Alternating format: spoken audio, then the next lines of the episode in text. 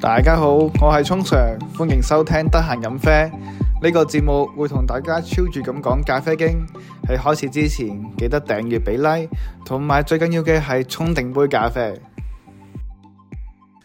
Hello，大家好，歡迎大家收聽得閒飲啡第五集。OK，咁就承上集呢，我哋就阿 Gordon 呢開咗個新嘅 topic，就係租上租。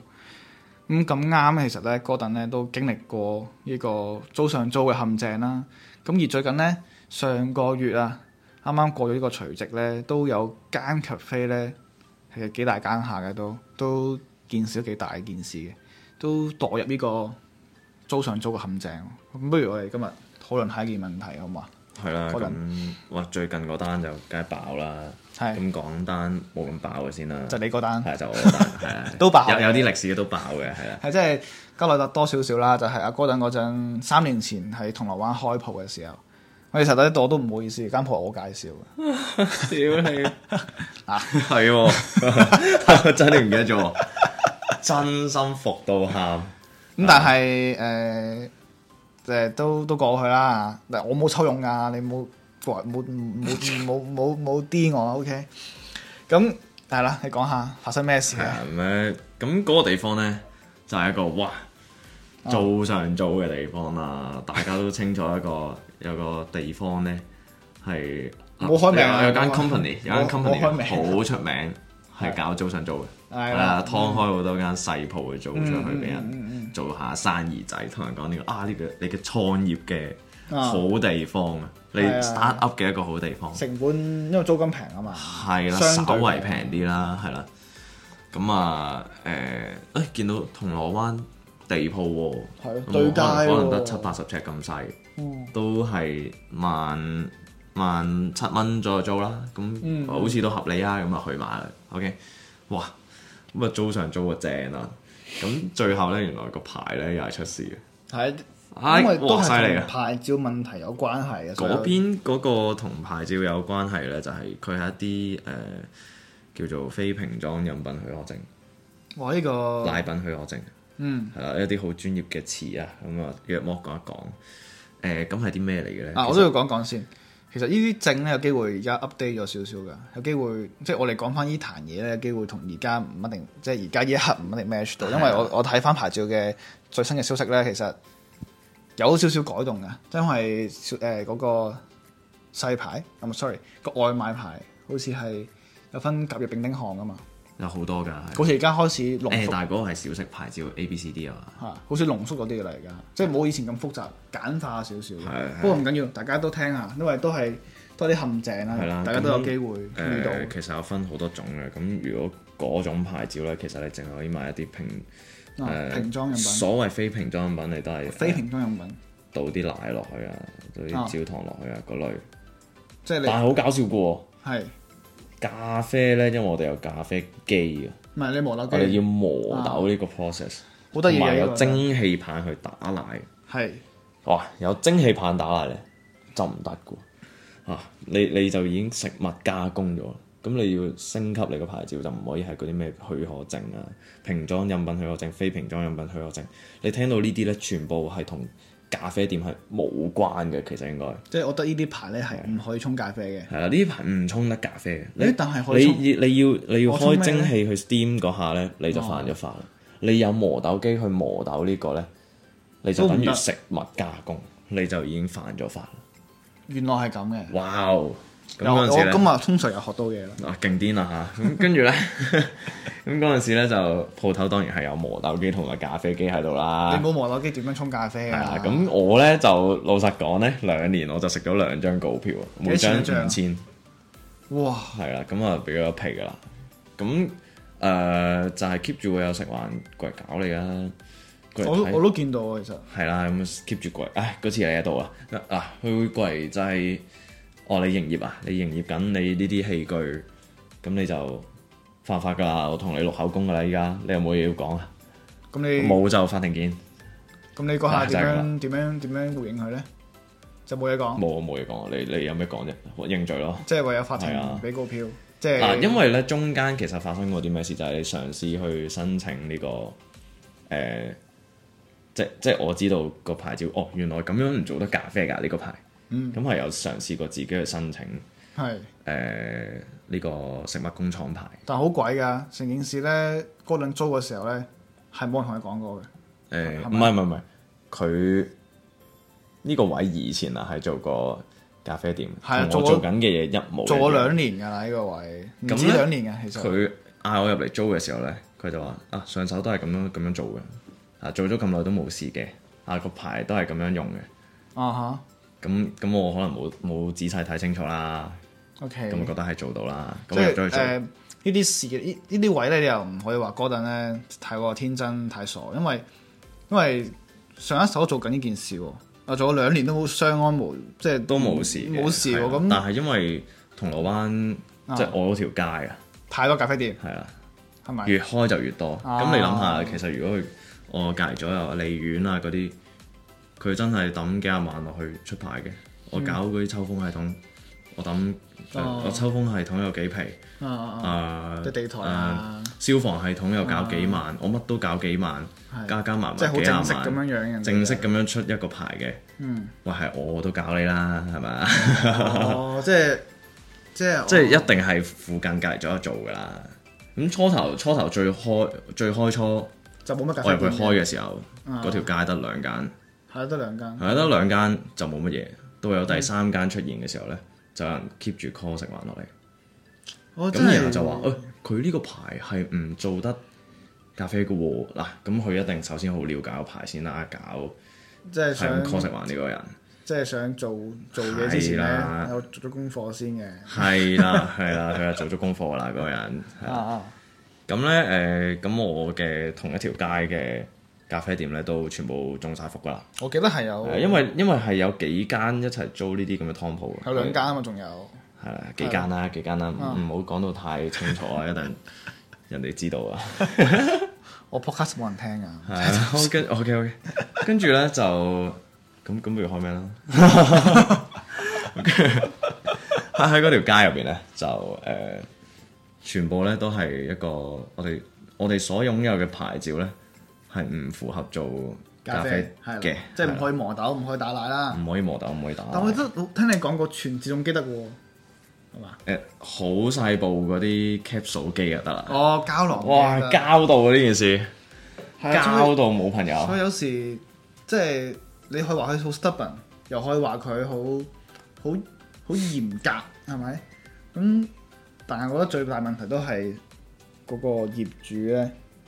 即係個二房東咧，係就啦，冇交代清楚呢件事。係啦，咁啊真係善咗好多人入嚟租啊！佢同每個租客都係咁咁講嘅，啊上一手都啊係咁上手都係咁做嘅冇事啊嘅，喎，冇事嘅。係啦，咁多年嚟都冇人出過事喎，咁咁依家咪出晒事咯。OK，嗯係咯咁跟住呢，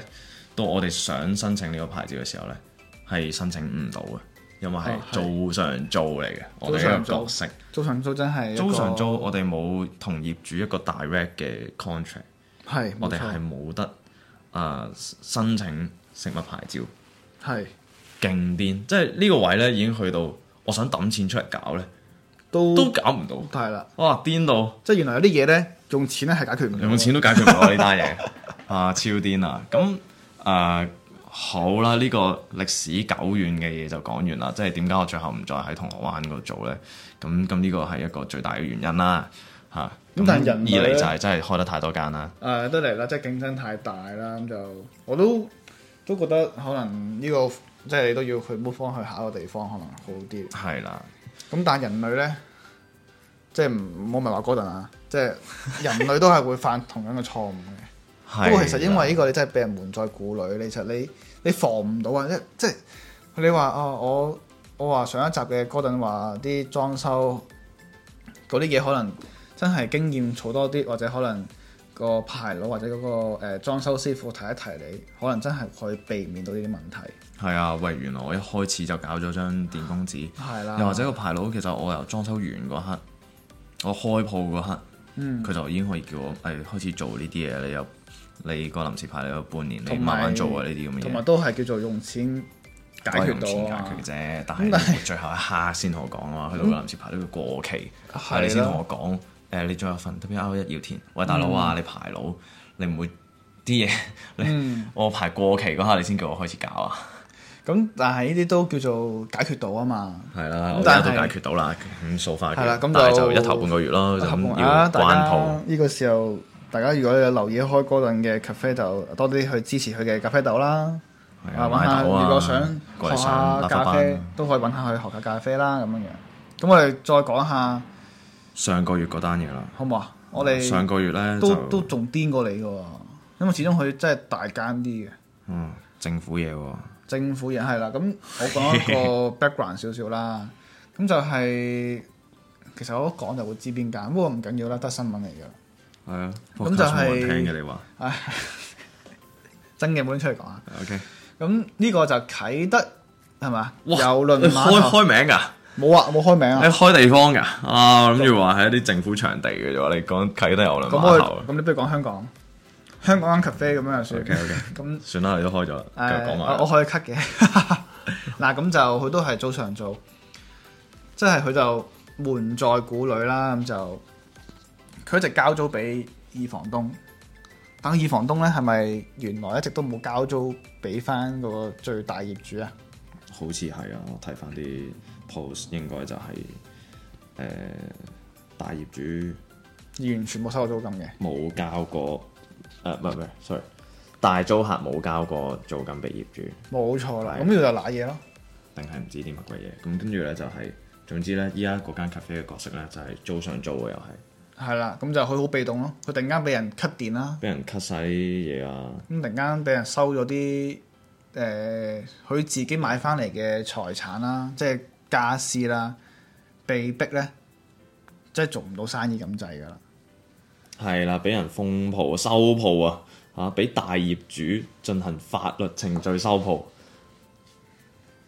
因為冇交租嘛。係咯，即係哦，啊你係但當就佢俾係人有一日啊哦俾人清盤咯，即係。係係啦，有一日啊，呢個租客呢間咖啡店突然之間啊有人話：我我今日哦誒咁咪要閂要門佢係啦。清清理盤喎，哦啊你唔可以再喺度做咯，哦，啊因為你冇交租。即係係佢但明但明係咧佢 keep 住交咗好明明耐咧啊每租。啊個月咧都係交租嘅。係啦， 勁癲啊！嗯，誒揾埋執達利啊，咁乜乜乜乜，超癲！咁呢個好正式嘅程序嚟喎，即係有執誒得。呃係㗎係㗎，咁誒、呃中間佢發生咗好多同業主之間嘅拗撬啊，又出晒 post 啊，又話業主翻去誒、呃製造咗一啲誒、證據，就搞到好似係呢間咖啡店冇交租，嗯所以俾人冚檔嘅假象， ，OK，係啦，就個大租客咧就諗住甩身，係。係啦，咁佢做咗好多小動作，但係咧就俾閉路電視咧係錄低晒咁樣嘅。嗯係啦，有有靜雞雞自己翻去扭咗啲誒唔知電啊定水啊乜鬼嘢，嗯係製造下個假象就係誒呢間咖啡店唔交租啊，所以俾人冚咯咁樣。 ，OK，啊 OK，咁誒都癲㗎，咁最後都係解決唔到嘅，其實。成行都知㗎，我唔知最後點算唔。係，其實呢個問題咧，你係就算你成行都知咧，首先香港人好善忘啦，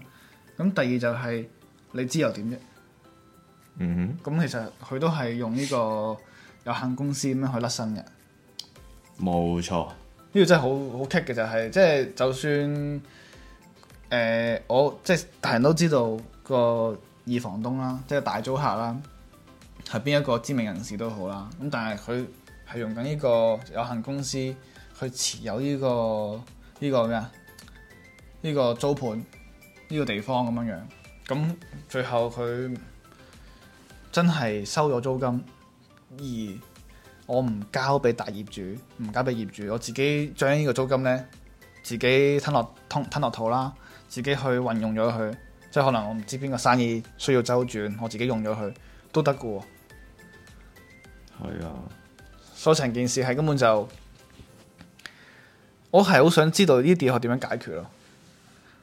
係啊，哇，係真係不得了啊呢單嘢。嗯，係啊，佢你如果上網你揾得翻佢啲 post 嚟睇，咁就建議大家刨下啲字啦，唔係好長嘅，兩三個字應該可以睇得晒。咁佢就應該係啲，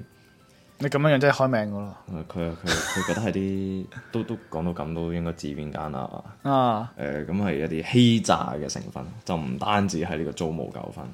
嗯係啦，咁就仲有話啊，曾經呢度就係話呢個地方可以 pet friendly，咁啊然後最後咧就到啲客人帶咗啲寵物入去嘅時候咧，係又唔得個喎咁樣，又又有食牌嘅問題咁樣又話，嗯哇，總之不得了啊！咁佢依家就係、嗯，所以其我唔實知佢最新事態發展咧係仲做唔做到落去。去到最後，我覺得創業嘅危機咧，唔係 sorry 啊，創業嘅陷陷阱啊，就係、呃你千祈有有啲嘢你避唔到咧，就真係唔係你錯，但係你覺得有咩方法可以真係揾清楚，其實自己係咪直接交咗俾業主咧？有有啲咩方法去？呢、個都要真係諮詢律師啊係咪咧？我呢個要諮詢律師啊！如果你係啦，係開所以我係嚟緊係想揾嗰個嘉賓係有呢個律師方面嘅嘅咩啊嘅背景嘅，係啊，一陣原來一路同你傾緊偈嗰個唔係業主係大租係咯，即係嘅，即勁係邊即係你話你上一集嗰個擺到明地係，契咯，睇地契咯，係係咯嘛，玩呢啲咯。因為你上一集咧擺到明嗰個 area 就係租上租噶啦，你係啦啊知噶嘛？知嘅，咁啊呢個 呢個你係即係呢個慘啲嘅，佢唔知喎，租個地我唔方知，佢係咪唔知啦。但總之佢係俾咗錢佢，但係佢啊，唔交咗嘛，收起嚿錢。所以其實即係好似你將嚿錢俾個中間商，但中間商走咗路咯，係啊，係咯，咁咁你點樣可以避免咧？呢啲真係唔知點俾。咁但係人哋又可以避咁開難避避開個法律制裁喎，咁一定係 check 地契先㗎啦，做之前。咁唯有佢係咪真係揸住佢係咪業主？係啊，係好咯，簡單，佢有地契咪係咯。嗯，明唯白。有睇呢啲咯，我估啊。好，咁呢一集聽個律咧師上嚟講啊，係律師咧真係要揾。咁呢一集咧就講咗大家點樣可以真係租一個地方之前咧，其實無論你係租鋪頭做生意啦，或者可能你係租個誒、呃工廈嘅 studio 啦，其實好常見嘅。因為工廈 studio 更加之多係湯鋪啦，或者係租上租嘅。咁但係你哋都可能好啲咧，即係叫做誒、呃租個 studio，可能個租金唔多，最多都係即係俾人踏埋個頂，冇咗個按金都係二萬零蚊、三萬蚊。咁但係呢一個地方嘅地地方太大啦，個個鋪頭咧有分分鐘咧一個月租金咧，我唔知啊要十幾萬，有冇機會啊唔咧？知喎，即係有有機有機會啦，其實場地好大噶嘛。係咁可能你咁樣搞一搞咧，你交半年租就冇咗成球噶啦。遊輪碼頭喎，係咯，咁即係嗰個、呃、落差好大噶嘛，所以大家如果真係做一個比較大啲嘅生意，即係租地鋪啊，一定要睇清楚，地鋪都有機會係租常租嘅。好，我哋下一集再見啦，咁就係咁多，拜拜。再見。